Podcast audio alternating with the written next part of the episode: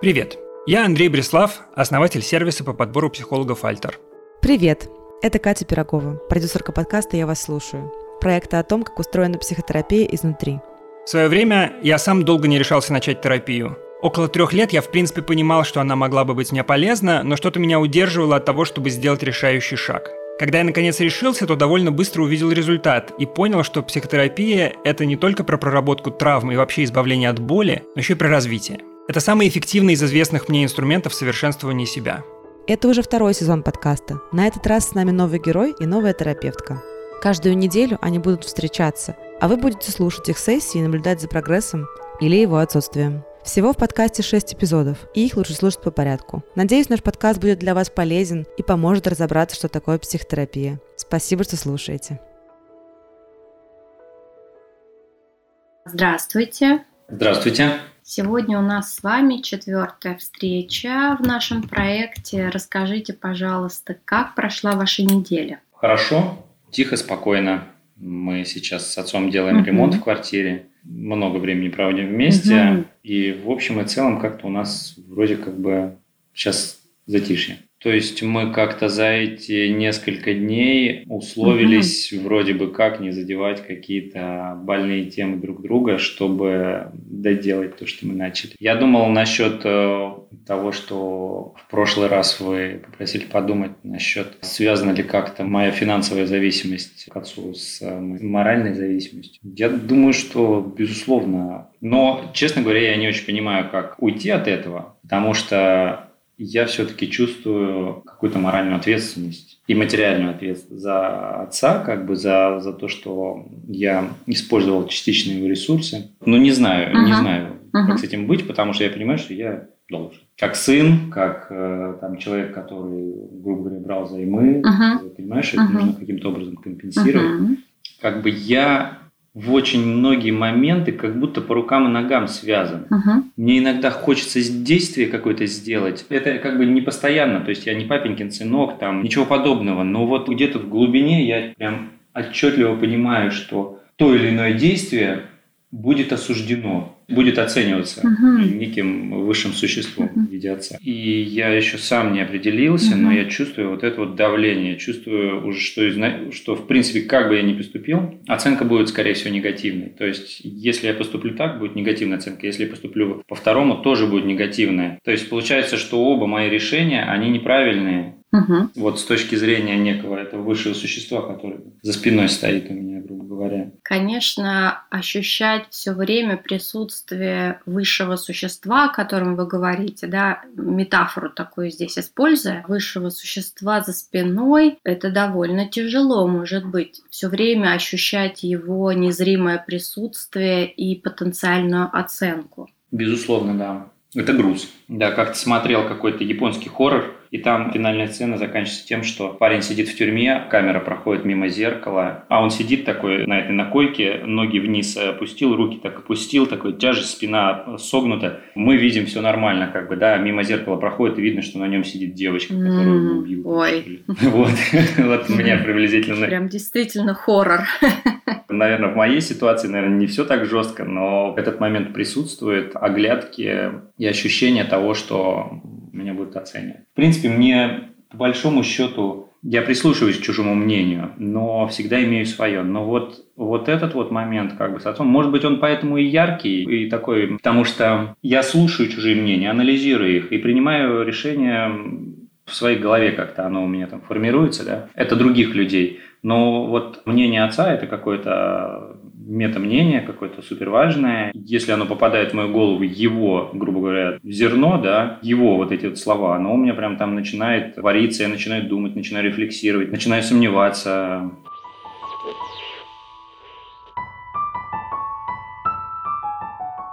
Наш онтогенез, да, наша жизнь, она предполагает, что в самом ее начале, пока мы еще развиваемся, пока мы дети, мы воспринимаем мнение родителя как супер важное, потому что родитель о нас заботится, и любой запрос ребенка на то, чтобы эта забота продолжалась, чтобы он мог выжить, мог жить и существовать, дорасти до 18-летнего возраста. И поэтому мозг ребенка и вообще психика ребенка выстроена так, чтобы максимально максимально воспринимать мнение родителя без критики, без фильтра какого-то бы то ни было. И очень часто так это и остается во взрослой жизни. И герои в этом случае относятся к мнению о себе как о какой-то правде про то, что он э, плохо делает, вообще неграмотный какой-то, неумелый или неумный. И он не может к этому мнению родителя отнестись со стороны наблюдателя внешнего. Он очень субъективен тут. И, конечно, это каждый раз для него как подтверждение того, что да, так и есть, я не умный, я не умелый. И поэтому это так сильно влияет, так сильно бьет по самоощущению, по внутреннему образу себя. Именно поэтому много работы направлено как раз на то, чтобы немножко дать другую точку обзора для героя, что можно относиться к мнению родителя как просто к мнению человека, обычного человека, не как к мнению вот этого божества, про которое говорил как раз герой, высшее существо за спиной. То есть родитель никакое не высшее существо. Вот этот детский взгляд на него как на идеального, как на действительно высшее существо, этот детский взгляд должен уходить в прошлое. Родитель должен становиться обычным человеком со своими слабостями, тревогами, и только тогда мы можем встать в эту взрослую позицию позицию по отношению к нему.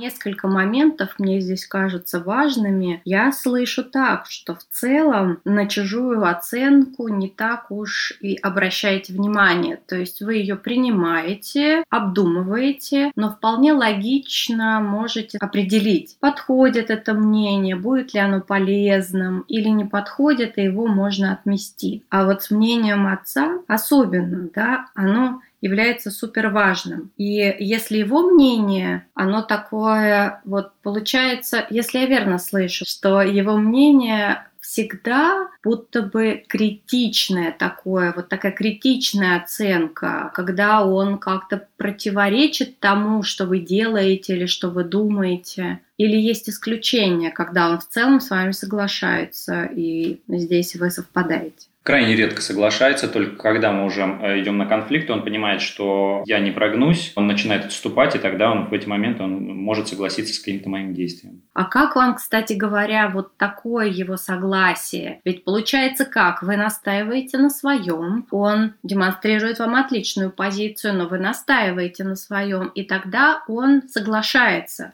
Как вы себя в этот момент чувствуете? Нет удовлетворения, потому что все это через споры. И он все равно делает таким образом, что да, но у меня свое мнение, и я считаю твое мнение неправильным. Но ведь он соглашается с вами. Я так понимаю, это про то, что вы можете поступить по-своему. Но вас это эмоционально все равно не удовлетворяет, правильно? Меня это морально не удовлетворяет. Я понимаю, что он остался при своем мнении, просто дал заднюю, потому что видит, что сейчас ситуация выйдет из-под контроля я начну там, не знаю, психовать, руками размахивать, кричать, говорить какие-то обидные вещи. Ну, я не кричу практически, но повышаю голос, например, да. Он от этих споров тоже устает. Вот, допустим, он не любит говорить про наши отношения. Я с ним начинаю говорить, uh-huh, он, ой, ладно, uh-huh. все, хватит. Я говорю, ну, слушай, ну, если мы не будем говорить, мы не решим, да, вопрос, я так uh-huh, понимаю, его тоже uh-huh. не удовлетворяет наши взаимотношения, потому uh-huh. что периодически я от него в последнее время слышу фразу, что, ой, типа, ничего у нас не получится, мы что-то совсем, типа, по-разному думаем. Но, тем не менее, вопрос решать разговорами не хочет, он думает, что это как-то либо само уляжется, либо я априори не прав, и я как сын.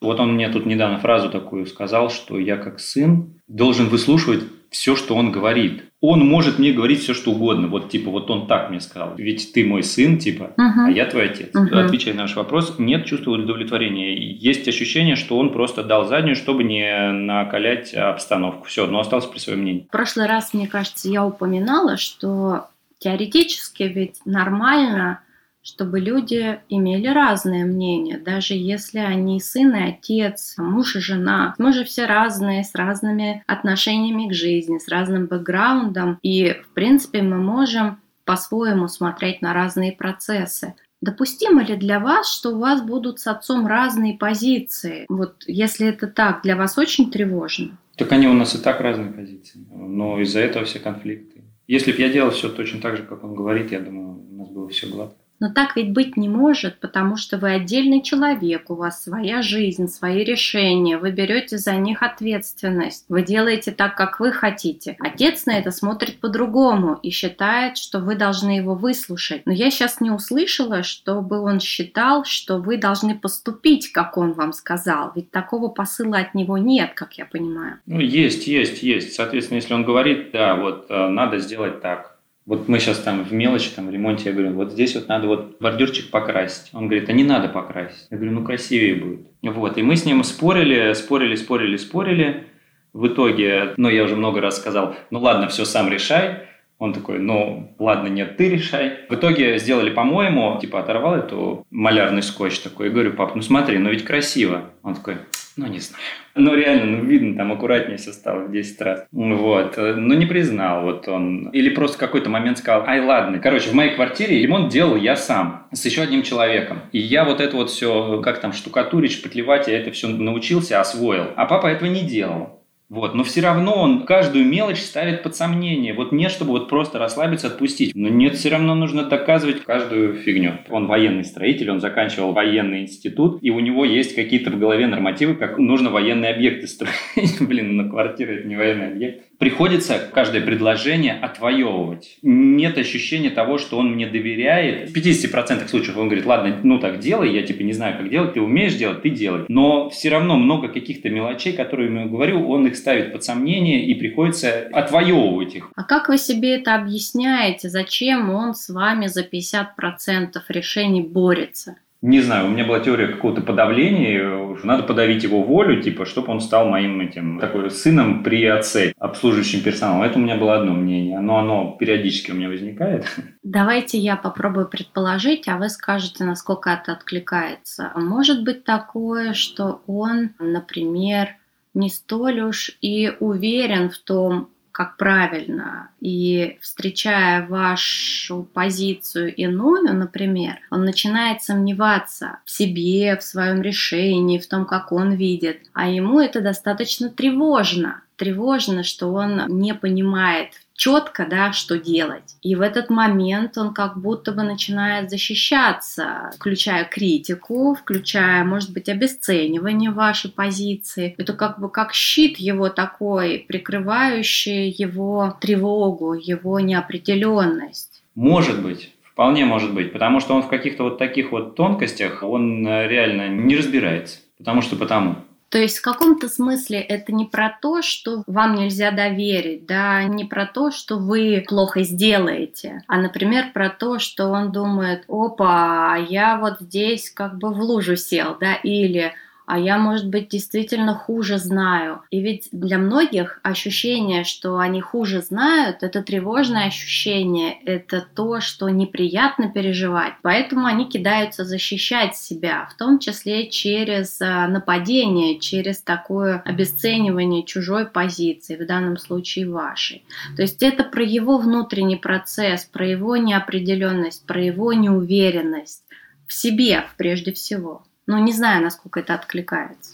Вы знаете, вполне может быть. Как минимум, его эта неуверенность теоретически выражается в нападках на вас, да, то вот, что вы видите как то, что он недоволен вами, недоволен вашей позицией, то, что он ее обесценивает, например. Вы это замечаете через такое нападение с его стороны. И в этот момент вы же как думаете, вы же что чувствуете в этот момент, когда он нападает? Да мне грустно, обидно, появляется желание отстоять свои границы, свою точку зрения. Вы же можете думать в этот момент, я не прав, моя позиция, я не знаю, да, откликается это или нет, я не прав, моя позиция несправедлива, или я что-то неправильно делаю, неправильно говорю. Есть такие мысли в голове? Возможно, у меня уже отключается этот аппарат, который с сомнений начинает включаться аппарат доказывания. А я вот думаю, что стоит за этим, за включением этого аппарата защиты, да, о котором вы сейчас говорите? Я могу предположить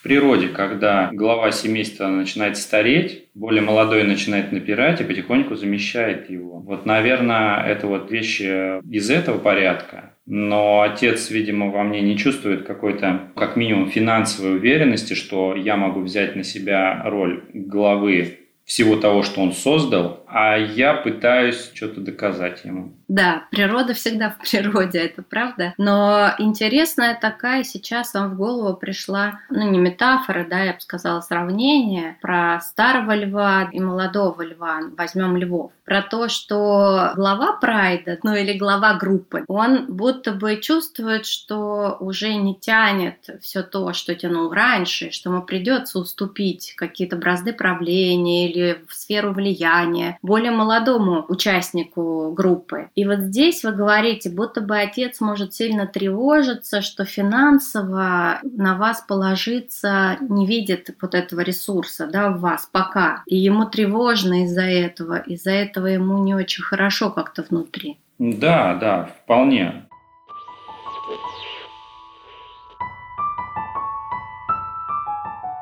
Это такая классическая схема, когда мы воспринимаем агрессию как сообщающее что-то нам, что мы плохие, да, или что-то делаем неправильно. А моя работа была направлена на то, чтобы развернуть немножко точку обзора клиента и показать, что за этой агрессией стоит уязвленное я, стоит много тревоги у отца героя. Моя задача сподвигнуть героя как раз глядеть вглубь здесь. За критикой сначала пытаться анализировать это из других позиций, не только как нападение и критику себя, но и с позиции, что отец тревожится. И вот когда он начнет таким образом на это смотреть, то со временем его реактивность станет меньше, потому что он будет понимать, что за этой критичной риторикой, за этим нападением стоит уязвимый человек, как любой другой, уязвленный и старающийся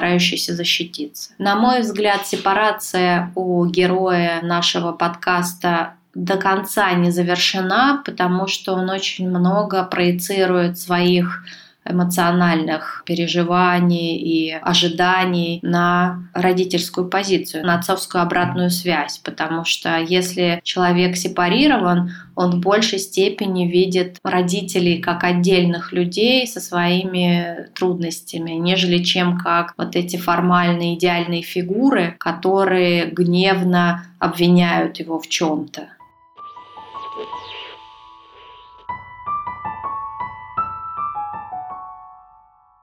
Не знаю, у меня такое ощущение, что отец все время всю жизнь куда-то бежит. Он даже поест, и он не может там типа посидеть 10-15 минут, просто отдохнуть, чтобы там, извините, еда переварилась. Он тут же бежит, что-то начинает делать. Я думаю про отца, что для него есть счастье, например, да, и что для него такое хорошо, классно. Вот когда я прям вот наслаждаюсь, как вы. Вот лично для меня это провести какой-нибудь день, не работая, например, где-нибудь там в деревне, например, да, вот мне кажется, у отца такого нет, потому что он постоянно что-то делает. Постоянно. То есть вот, вот он на пенсии сейчас, у него каждый день расписан. Грубо говоря, до осени он знает, что он будет делать. Он не умеет вообще расслабляться, выдыхать. Возможно, весь процесс ему доставляет удовольствие. Вот этого бега. У меня в деревне ощущения немножко другие. Я приезжаю туда, я готов поработать, я не ленивый. Но когда у меня есть желание расслабиться, отдохнуть, он так на меня смотрит, типа как на халявщика.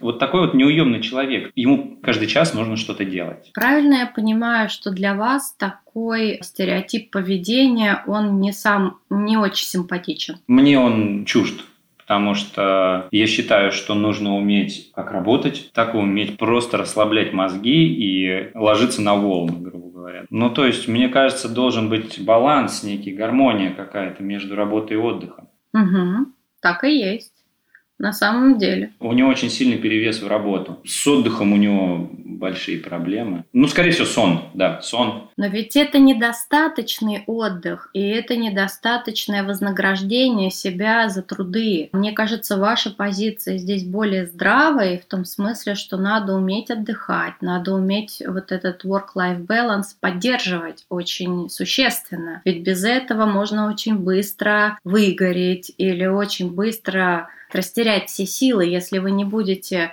вкладывая еще как-то их восполнять. И вот здесь я понимаю, что вы всегда можете стоять на разных позициях. Для него ваша позиция – это позиция больше такого расслабленного, как я понимаю, человека, может быть, излишне расслабленного, правильно? Да-да-да, да, абсолютно.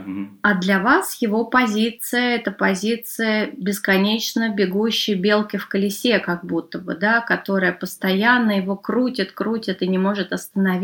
И вот хотя бы это, по-моему, очень хороший пример разницы ваших позиций. И здесь вы сказали, что он часто мой стереотип поведения в деревне, когда я могу там расслабиться, посидеть, просто понаслаждаться природой, воспринимает как, как вы сказали? Слушайте, знаете, он, скорее всего, это воспринимает ну, типа, посидел хватит, все, что больше 15 минут сидеть. И есть какой момент, то, что, возможно, он меня считает я как бы не дорабатываю по его каким-то внутренним ориентирам, ориентирам рамкам, угу. да, не дорабатываю. Да, вот э, не дорабатываю и слишком на некоторые вещи, которые для него кажутся турбоважными, я легче к ним отношусь.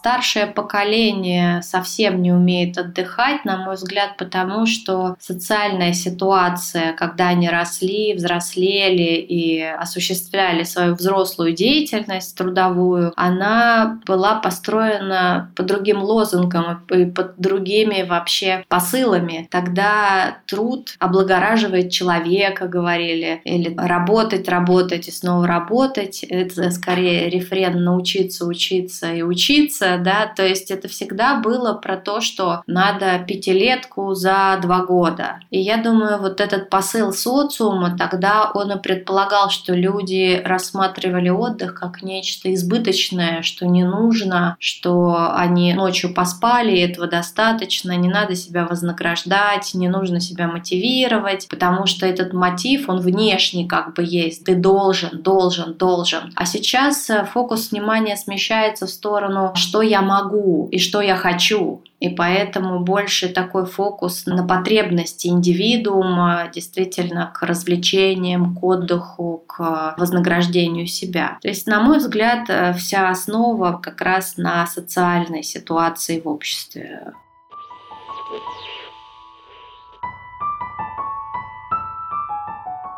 И вот даже вот с этим вот ремонтом, который мы сейчас делаем, да, он упрется в какую-то деталь. Нет, нужно вот так сделать. А я прям понимаю, что в принципе, если это не сделать или сделать это менее качественно, результат будет практически идентичен, может быть чуть-чуть хуже, чуть-чуть хуже будет, но чтобы это заметить, это нужно прям вглядываться в это дело, понимаете? И я вот не вижу смысла упираться вот крохотные нюансы, которые для него кажутся существенными, для меня кажутся несущественными. Вы все-таки не упираетесь в них, вы все-таки не идете слишком тщательно их прорабатывать, стоите на своем или как? Нет, нет. Я когда понимаю, что для него это прям принципиально важно, я такой, окей, ладно, давай делать. А как вы себя в этот момент чувствуете? Да, чувствую ощущение, что не хочу за это бодаться. В такие моменты я как бы, ну, сдаюсь, наверное. Не то, что у нас там война, но хочет и ладно. Вот он хочет, чтобы я через подъезд маски проходил, а подъезд там первый этаж. Я сначала что-то мы с ним повздорили, а я думаю, ну ладно, если ему спокойнее, надену я эту маску, да и все. И буду приходить туда, на объект уже в маске. Типа на улице надел, прошел 20 метров, зашел в маске, все, он спокоен. Но для вас-то это вот то, что вы идете в маске, для вас это сильно тревожно? Или в целом вы как бы понимаете, ну важно ему, окей, пойду навстречу, для меня-то это не так принципиально? Второе, второе. Меня это подбешивает, но если для него это мега важно. Ну а вот с этим подбешиванием вы что делаете? Или в принципе оно довольно быстро проходит, и вы на нем не фиксируетесь? Не фиксируюсь оно только в момент надевания маски, когда я уже захожу, я уже через минуту после того, как я зашел, я уже забываю, снимаю маску. Mm. Угу. Но вот здесь, мне кажется, вы довольно грамотно поступаете, потому что, конечно, для наших родителей в их системе мира, да, в их системе часто есть родители, которые довольно жестко осмысляют реальность. Вот только так и никак иначе, потому что если ребенок делает Иначе это про тревогу для родителя. Ой, все пошло не так, как я планировал, это чревато чем-то, чем-то, и дальше тревога идет вверх у родителя, и он может агрессивно, например, критиковать, сказав, что вот, ну что ты опять, я ж тебе говорил, почему ты делаешь по-своему. И это является отправной точкой конфликта, потому что ребенок в этой ситуации может, условный ребенок, да, я здесь не про возраст, да. Да, пожалуйста, ага. пожалуйста. Я, честно говоря, я ощущаю себя ребенком, когда с ним общаюсь, поэтому.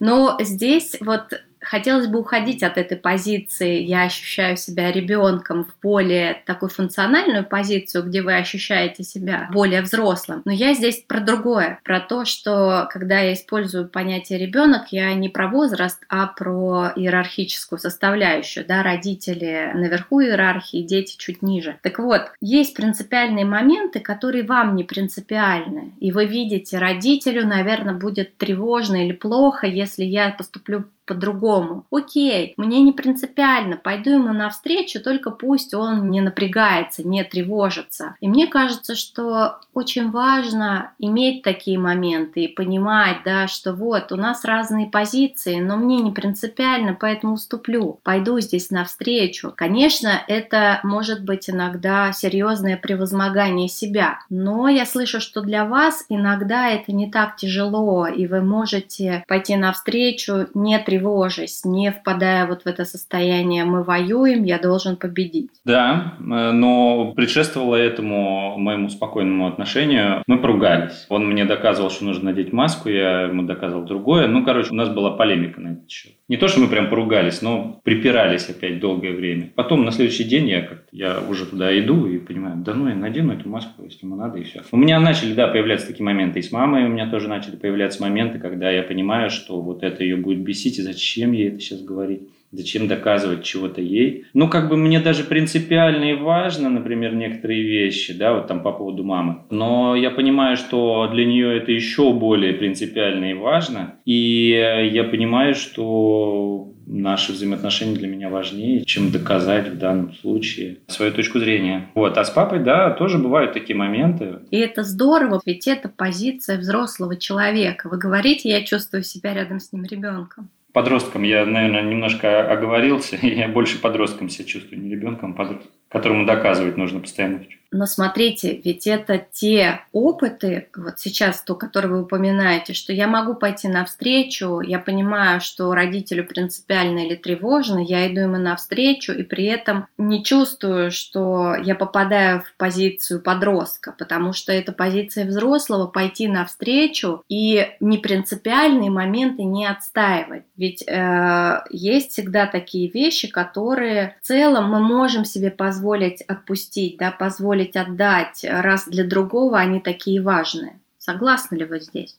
Знаете, я согласен, на самом деле. Я сейчас, знаете, о чем подумал? Я подумал о том, что вот у меня появился ребенок, да? Есть какие-то моменты, когда я понимаю, что например, она надо мной прикалывается. Ей 6 лет, но она уже, уже неплохо прикалывается. Я понимаю, что, допустим, например, если бы меня кто-то другой подкалывал, более, если бы, например, какой-нибудь мой друг меня так подкалывал, я бы, наверное, обиделся. Но вот есть все как с гуся вода, точнее, с меня вообще не задевают ее слова. Вот она может что-нибудь такое сказать, меня вообще не задевает, не обижает. Бывает иногда прям крайне редко, когда она какую-нибудь вообще что-нибудь скажет. Так не задевает. Вот, в принципе, наверное, это и есть взрослая позиция, это не обижаться на своего ребенка, потому что он ребенок, и он, хотя, может быть, это до определенного возраста, он станет подростком, и как начнет что-нибудь. Тут всегда важно границы устанавливать и для ребенка, и вообще для всех людей, говоря, что вот это это меня обижает, я прошу так со мной, пожалуйста, не разговаривай, да, это неприятно. И это можно говорить как ребенку, так и родителю, так и другу, так и постороннему человеку. Всегда важны границы. Но вы верно заметили, что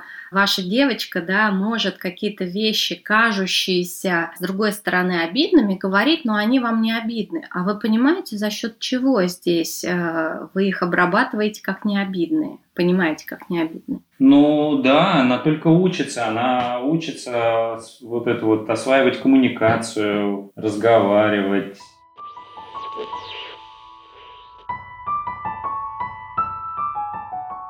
разворот в сторону истории с дочерью героя, это тоже, на мой взгляд, была попытка взять еще одну точку обзора, как может быть по-другому. Ведь опыт э, с отцом у героя, вот он такой. А его собственный отцовский опыт расширяет его взор на то, как можно про это думать. И мы здесь как раз и попытались дать вот эту расширенную перспективу, что на самом деле можно и думать о поведении своего ребенка иначе, можно вести себя иначе, это более полезно. А тот способ, который выбрал отец героя, он не самый полезный, скорее даже деструктивный, да, потому что это формирует заниженную самооценку и проблемы восприятия себя и собственных результатов.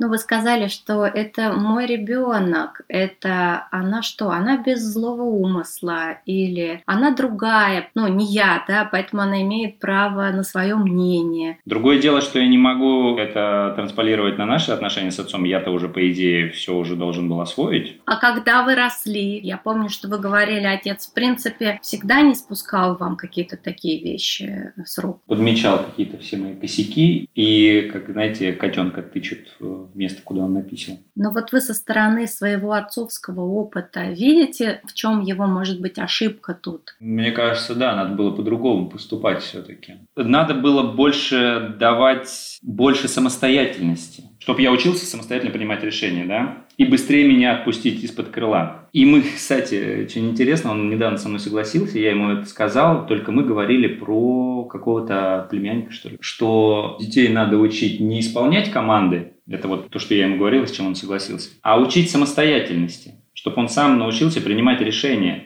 Тогда он может интересно раскрыться, эта личность. Отец со мной согласился, говорит, да, это правда, это так. Я вот только не понял, это он проанализировал свой подход, он обычно не любит, он не любит замечать за собой какие-то косяки. То есть, возможно, тогда он получается, что не провел аналогию между тем, как он меня воспитывал. Ну, грубо говоря, ну, накосячил, сделал там что-то не так. Но скажи ты, ну, чувак, допустим, что-то сломалось. Все это на твоей ответственности. Вот у нас был такой момент, я помню, мы ныряли э, в Египте, дайвингом занимались, и я сломал ему маску что-то сильно потянул, что-то. И обида была там страшная, что-то он мне там все высказывал. Но вместо того, чтобы сказать спасибо большое, блин, теперь как бы ты ныряешь, а я не ныряю. Я бы, наверное, что бы я сделал? Я сказал, пап, бери мою маску, я остаюсь на лодке. Но вместо этого вот это вот все пух-пух-пух-пух-пух, и это все превратилось в какой-то фарс. Вот, ну, ругань очередной. Да, надо было больше давать самостоятельности, учить самостоятельности, а не учить слушать себя, чтобы делать правильные действия. Которые ему кажутся правильными. Да, в его мире, грубо говоря, его голове. Интересно, как тут это преломляется. То есть отец, слыша про чье-то поведение подобное, что кто-то не отпускает из-под крыла, как я понимаю, да, он видит, что это неправильное родительское поведение. Но так ведь часто бывает, что со стороны нам что-то виднее в поведении других неправильное, но свое поведение мы отказываемся рассматривать вот с таких же позиций, потому что это больно, неприятно, тревожно. Тревожно же сделать вывод, что ты неправильно воспитывал своего сына, например, да, или как-то не так, как должен. Ну вот, мне кажется, да, это про него, потому что я не раз подмечал такое. Но он соринку в глазу как бы не видит, бревно точнее не видит. А чужие соринки подмечает, он очень, очень тонко подмечает чужие соринки я уже говорю. И вот как получается, что отец, если я правильно вас слышу, довольно тревожный по натуре человек, у него очень много тревоги. Почему я такой делаю вывод? Потому что вы говорите, он постоянно что-то делает, да, постоянно движется куда-то, не может ничего упускать из-под контроля. И во многом ведь поэтому как будто бы ему так тяжело признать вашу отличность от него, признать, что вы самостоятельны, что вас уже контролировать-то невозможно, потому что вы отдельный взрослый человек. И вот эта ваша отдельность, непохожесть на него во многих вопросах и служит огромным источником тревоги для него, потому что вы не подконтрольны. И он всячески пытается себе этот контроль как будто бы вернуть, критикуя вас, говоря, как правильно. Хотя это контринтуитивно объективно, да, здесь, совершенно противоречит его общей позиции, которую вы сейчас озвучили, что да, надо ребенка выпускать из-под крыла, чтобы он становился устойчивым, да, чтобы он мог стоять на своих ногах, принимать свои решения. То есть он, получается, всю жизнь делал иначе, он всю жизнь пытался вас контролировать. Да, он всю жизнь пытался меня контролировать. И различие ваших позиций для него ведь очень тоже тревожно. Именно поэтому он, потому что это контролировать тяжело, и поэтому он постоянно может вас критиковать, нападать, потому что видит, о, сын по-другому считает, о, я здесь э, не могу влиять, да, это не моя зона решений, он решает по-своему, мне тяжело с этим смириться. Конечно, у него так в голове это не устроено, у него это устроено как, о, сын говорит какую-то ерунду, надо ему научить, что это неправильно, надо ему сказать, что он не так поступает, как надо, да, это вот, вот так в его голове может звучать. Но для вас это трудно воспринимаемо, потому что вы со своей стороны тоже ведь не хотите причинять родителю, хотя, может, я здесь ошибаюсь, тревогу, не хотите, чтобы он сильно тревожился и сильно переживал. Ну, вы не ошибаетесь, да, я действительно, у меня не стоит такой цели. А, у вас нет этой цели, и поэтому вам как-то... Знаете, ведь это вообще поведение ребенка очень соответствует тому, что ребенок пока взрослеет. Он хочет соответствовать ожиданию родителя, потому что это про их контакт про то, что родитель знает лучше, про то, что ребенок в каком-то смысле учится. То есть в детском возрасте это вполне оправдано. Все дети так делают, они пытаются подстроиться под родителей. Плюс-минус, да? Но когда дети уже вырастают во взрослых людей, так как вы уже выросли, да, и стали взрослым самостоятельным человеком, как раз здесь иначе все начинает работать. Взрослый человек имеет право на свою позицию. Он может и полемизировать с родителем, вот то, что вы и делаете, и конфронтировать иногда, потому что у него своя позиция. И здесь очень важно научиться выносить вот эту тревогу конфронтации как родителю, так и самому выросшему ребенку. Потому что пока я вижу, что вам довольно тяжело, видимо, выносить то, что родитель недоволен, то, что он а, как-то вот здесь тревожится сильно. Я верно понимаю? Да, да, абсолютно верно. Меня это волнует. Я просто думаю, что здесь так тревожно в том, что отец, ну, тревожится отец, да. Но вы же как взрослый человек понимаете, наверное, что нормально, у нас разные позиции, нормально, что да, ему неприятно, но я же не буду таким, как он хочет, потому что я отдельный человек. Вот что здесь такого тревожного в отеческой тревоге в этот момент? У меня возникла мысль такая, которая раньше меня не посещала. А мой папа женат на маме. Уже лет 40. С мамой у них не очень хорошие отношения. Они конфликтуют очень часто по каждой ерунде. У них есть фишечка. Они нападают на природу друг друга. То есть мама нападает на природу его семьи, а папа нападает на природу маминой семьи. А я внешне пошел больше по маминой линии. Папа постоянно конфликтует с мамой, с ее братом. И может быть он видит во мне продолжение мамы, потому что я внешне похож на них, по характеру похож, упертый, вот это вот по маминой линии. Может быть, он как бы, э, воюя со мной, он воюет, по сути, со всем маминым родом вот этим вот.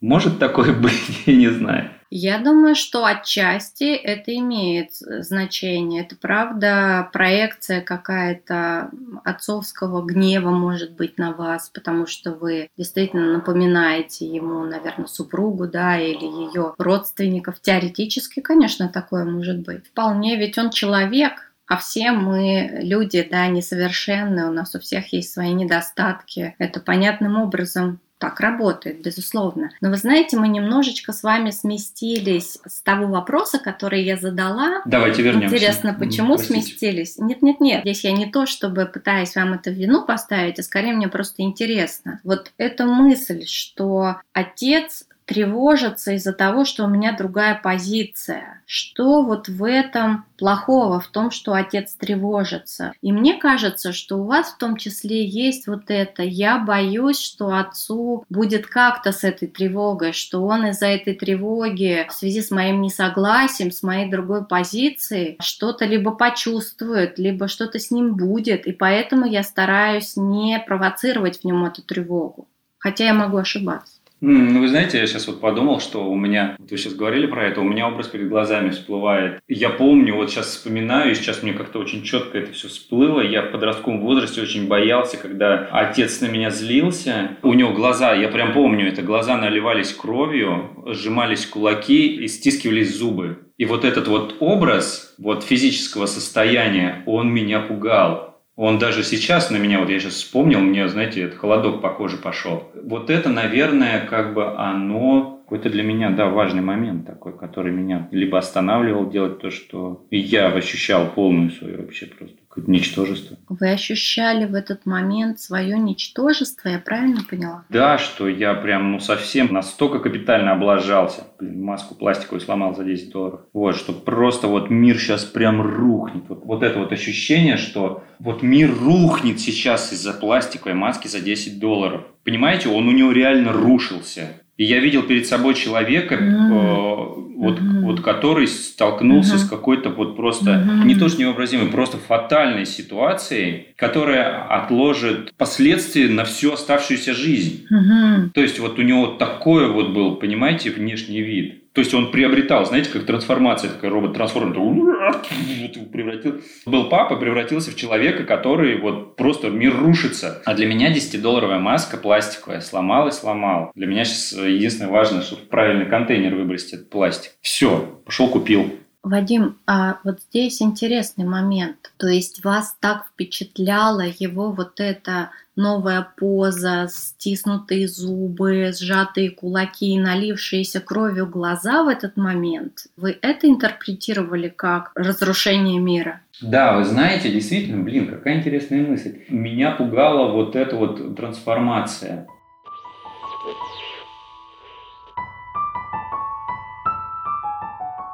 Динамика всей сессии, она всегда построена на таких спиралевидных паттернах, да, возвращения к чувствам, мыслям, поведению, и мы все время это анализируем. Я просто понимаю, что за внешним поведением героя это правда может стоять большой пласт таких переживаний, связанных с анализом агрессии, с тем, как это проявляется в жизни. Но все равно он социально как будто бы очень сдерживает это, ведь это не поощряемо, и в обществе не поощряемо, и отцом не поощряемо, и поэтому он то же самое продолжает делать в рамках нашего разбора, да, он все не дается, не дается и не дается, и только в конце мы добираемся до того, что он наконец делает такое обнажение этого процесса. Это вот про такую настойчивость, да, про повторяемость подхода к анализу эмоций, чувств и поведения.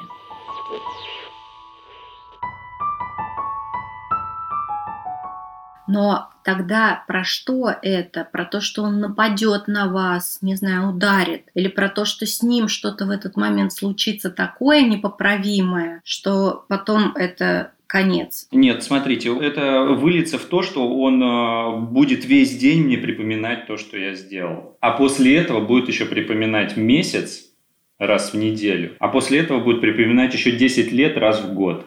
Понимаете? И что в этом припоминании для вас такого тяжелого? Никто не умер, грубо говоря, да? Никто. А, значит, произошел незначительный инцидент, глупость какая-то. Я там что-то просто сил не рассчитал. Но угу. бывает. Да, бывает. Ну, то есть я не понимаю, как можно вот так сильно переживать из-за такой фигни. Но это его сильное переживание, все-таки давайте к нему тут настойчиво вернемся. Чем оно такое пугающее. Я повторяю этот вопрос не просто так, потому что вы говорите, ну в целом это же ерунда, ну незначимый инцидент, но будто бы внутренне для вас этому придавалась его такая поза или его такое поведение, его мимика. Да, поведение в этот момент будто бы для вас значило что-то такое, ну вот значило многое, от чего вы переживали вот эти вот неприятные очень эмоции, которые потом хотелось всячески из своей жизни устранить, не знаю. Вот именно поэтому ответьте мне на такой вопрос. Доводилось ли вам стоять перед человеком, у которого рухнул мир, вот прямо сейчас вот? Случилось что-то невообразимое, у него умер родственник, или он только что разбил машину, там, не знаю, с пострадавшими. Вот доводилось ли вам вот так вот лицом к лицу стоять с таким человеком? Если доводилось, то, возможно, вы меня поймете. Но это происходило на очень незначительные вещи регулярно. Понимаете? То есть это ощущение полной катастрофы, что это для отца полная катастрофа. Да, и, соответственно, и для меня это становилось полной катастрофой. После того, как он меня начинал упрекать, упрекал, упрекал, упрекал, упрекал, я такой думаю, блин, маска за 10 долларов, трагедия. На самом деле я всегда довольно наплевательски относился. Для меня вот этот вот сам момент, вот это вот физический, да, когда его вижу вот это вот перед собой, а потом я такой, да ладно, блин, фигня. А он мне продолжал припоминать все это. А вы знаете о том, если мы пойдем в биологию организма, физиологию, почему он такие признаки демонстрировал поведенческие и своего внешнего вида, когда что-то происходило? Почему он глаза наливались кровью, кулаки сжимались, он весь такой вот становился напряженный, как я понимаю. Вот это почему с ним происходило? Вы понимаете или нет? Могу предположить, что он копирует чье-то действие, например, там типа своего отца или еще кого-то, но он говорил, что у него проблем типа с этим не было там. Я бы сказала так, что это классическая форма поведения в стрессе, которая называется «бей». Да? Ну вот есть «бей-беги», реакция на стресс, наверняка вы слышали, да? Угу. А у меня ощущение, что здесь у него активация именно реакции «бей». То есть защищай себя, дай сдачи, сделай что-то такое, чтобы побороть того, кто тебе угрожает, или то, что тебе угрожает. То есть то, что вы описываете, для меня вот это классика биологии реакции на стресс как раз вот такого формата. Похоже, да, похоже. И это то, что часто происходит с людьми, когда они чувствуют, что им что-то угрожает. Как будто бы с отцом происходило именно это. То есть это не про то, что он как-то на вас так особенно реагировал, или он шел за этим в воспоминаниях о своем родителе. Нет, это то, что биологически может происходить с человеком, и с большинством происходит, когда они попадают в стрессовую ситуацию. Это я так и называю, да, реакцией бей, она называется на английском fight or flight, вот эта реакция на стресс, когда надо сражаться за себя. Кажется, что с ним вот это как раз происходило в этот момент, но очень ярко, так что вас это получается получается, пугало очень сильно. Да, это происходило регулярно, и меня это пугало. То есть меня прям это... Даже сейчас я вспоминаю не, не по себе. Я понимаю, что это ребенка, подростка, такая яркая реакция родителя, правда, может очень напугать. То есть ему может показаться, о боже, случилось что-то ужасное. Да? О боже, я натворил что-то, я, не, да, что-то, я, что-то, что-то, я катастрофа какая-то меня. Да, да, да, да, именно так. Хотя на самом деле ничего такого катастрофичного не произошло. Просто родитель фактически демонстрирует биологическую реакцию, какую может продемонстрировать человек на ситуацию стрессовую. Для отца, получается, даже минимальный стресс, это было очень яркая активация его симпатической нервной системы, вот этой реакции «бей». А сейчас вы тоже наблюдаете у него подобные поведенческие схемы? Он также реагирует? Бывает, на самом деле, бывает. Но мне кажется, он что-то как-то за последние там годы, он подуспокоился чуть-чуть. Либо мне стало пофиг на эту реакцию. Ну, то есть как-то она, знаете, размылилась для меня и стала менее отчетливой. Да, может быть. И здесь верно вы говорите, что представляете себе того, и, может быть, вы даже чувствуете в этот момент вот ту тревогу маленького ребенка, которым вы были, когда что-то могли натворить, и отец вот приходил в такое состояние. То есть гипотетически у вас может быть такая эмоциональная вот эта реакция детская, нежели чем взрослая, потому что, конечно, для вас взрослого наверняка, когда вы видите его в таком состоянии, состоянии логически могли бы понять, что это, ну да, ну в стрессе человек, но ничего такого угрожающего здесь нет. Но когда вы были ребенком, это могло казаться угрожающим, катастрофичным, и это могло всячески вас побуждать избегать здесь эм, как бы защищать себя, потому что кто вы, вы маленький ребенок, и кто родитель, большой человек э, с кулаками, да, с налившимися кровью глазами. Вот как-то так это кажется. Очень похоже на правду, да, очень похоже на правду. Действительно, вот эти вот детские воспоминания, как бы, они очень яркие, а сейчас все, ну, бесится и бесится, ну что. А там действительно для меня, для того, для ребенка, вот это вот все, которое, как бы, родители, это все для детей. Угу, конечно. Угу. Да, абсолютно. Очень похоже на то. Очень Но, тем не менее, вот да, в заключение уже мы сегодня движемся с вами к заключению нашей встречи. Хочется отметить, что несмотря на то, что это было в детстве, вот это ощущение угрожающего позы, мимики, жестов, которые вы видели у отца в стрессовой ситуации, как будто бы там вы научились как-то либо замирать в этот момент, либо не кидаться отстаивать свою позицию, потому что боялись. Отец большой, я маленький. Но будто бы даже сейчас вам довольно тяжело, когда отец в стрессе и отец в гневе, да, и конфликтно настроен, вам все равно тяжело отстаивать свою позицию, все равно тяжело в какие-то моменты воспринимать это с позиции взрослого человека. Наверное, да, очень похоже на то. Давайте будет такое домашнее задание для вас подумать об этом, да, правда ли, может быть, в этой ситуации, когда конфликт с отцом, чувства какие-то детские триггерятся вот из прошлого, да, вот этого вот, ой, боже мой, что же это будет катастрофа, мамочки, я боюсь, да, или нет. Понаблюдайте за собой, когда будете с ним взаимодействовать, будете его видеть в каком-то таком раздражении, в стрессе, возникает ли это внутреннее ощущение страха катастрофы, не знаю, страха того, что вот будет сейчас как-то папе плохо или все рухнет. Хорошо понаблюдайте за собой и поделитесь в следующий раз. Возникает, не возникает. Может быть, моя гипотеза здесь нерелевантна. И на самом деле сейчас уже не так это ярко в вашей душе, когда вы сталкиваетесь с отцом в гневе. Да, давайте, угу. я обязательно это поделаю, но вот сразу могу сказать, что сейчас уже это менее ярко. А на следующий раз я попробую э, да. какой-то градиент угу. разложить быть, ну, грубо говоря, ладно? Вот вам сейчас говорю, что uh-huh. это uh-huh. уже вообще, ну, накосячило, накосячил, сломало, сломал. Ну, ладно, я просто uh-huh. сам лично понимаю, что это не критично. Как бы uh-huh. это не принесло какого-то глобального ущерба. Это, uh-huh. ну, ущерб на 100 рублей, на 1000 рублей. Ну что, в работе все возможно. То есть я это все понимаю, и для меня это уже сейчас не критично. А вот для вот, вот это вот детское состояние, да, uh-huh. я его прям очень хорошо помню. Я подумаю. Ага, хорошо. Тогда в следующий раз вернемся к этому вашему наблюдению, да, которое вы сделаете в течение недели. Тогда сегодня благодарю вас за беседу и прощаюсь с вами. Всего доброго. Да, спасибо большое. До свидания.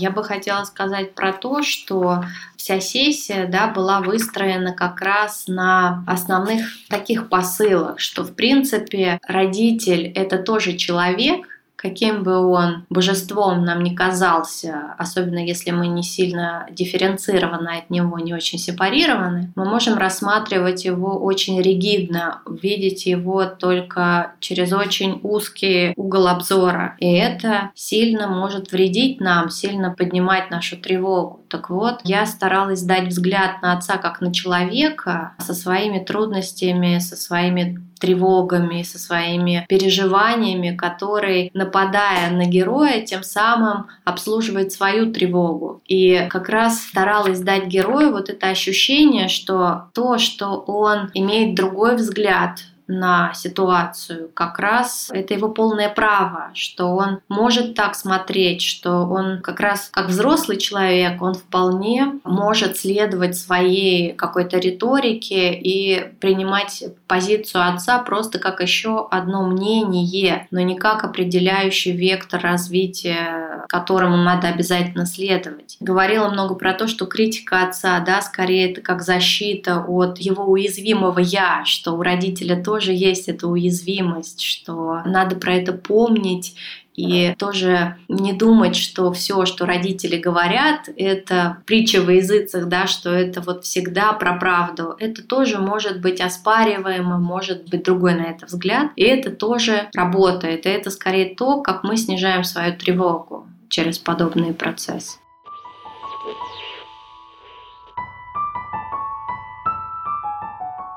Сегодня была очень интересная сессия. Вообще разговор пошел в какую-то такую сторону, в неожиданную для меня. Мы начали говорить про моего отца и его реакцию на мои какие-то косяки, у меня прям как осознание такое пришло, что у меня прям холодок по коже идет, когда я вспоминаю его реакцию. Терапевтка а, увидела в этом важный момент, и мы начали это раскручивать. И меня начали флешбеки отливать. И один за другим прям какие-то ситуации вот эти, я понимаю, что, блин, это прям болезненное место про которое я забыл, положил его куда-то там в далекий ящик, видимо, там просто психика так сработала, что лучше не ковырять. Сегодня очень, очень круто было. То есть это прям как какая-то магия. Я сейчас весь воодушевлен и планирую выполнить задания, которые мне задали понаблюдать за схожими состояниями отца. Мы сейчас с ним ремонт делаем, мы много времени вместе проводим. Вот, и поэтому у меня есть очень хорошая возможность понаблюдать за то, как он реагирует на мои какие-то косяки, потому что в процессе работы косяки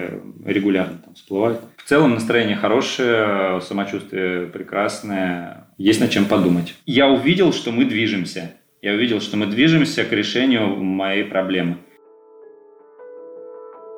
Спасибо, что дослушали выпуск до конца. Мы будем очень рады, если вы поделитесь подкастом у себя в сторис, отметив сервис по подбору психологов Альтер, собачка псиальтер.ру, а также поставите подкасту оценку или оставите нам отзыв. До встречи на следующей неделе.